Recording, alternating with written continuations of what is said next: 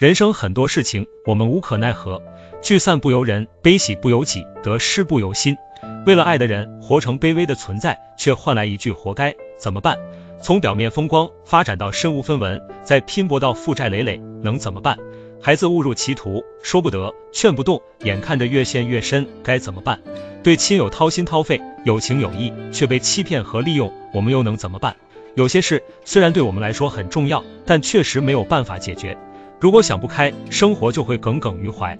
放过自己吧，既然无解，那就与生活和解，把目前解决不了的问题交给时间。每个人都会经历一段特别艰难的岁月，生活窘迫，事业失败，爱的彷徨。我们熬过去了，就会风轻云淡；熬不下去也没关系，时间会让你坚强。尽力之后，问心无愧，就随缘吧。人的手心就那么大，抓不住的东西实在太多了。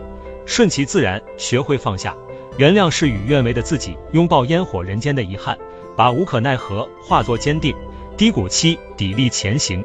加油吧，活在当下。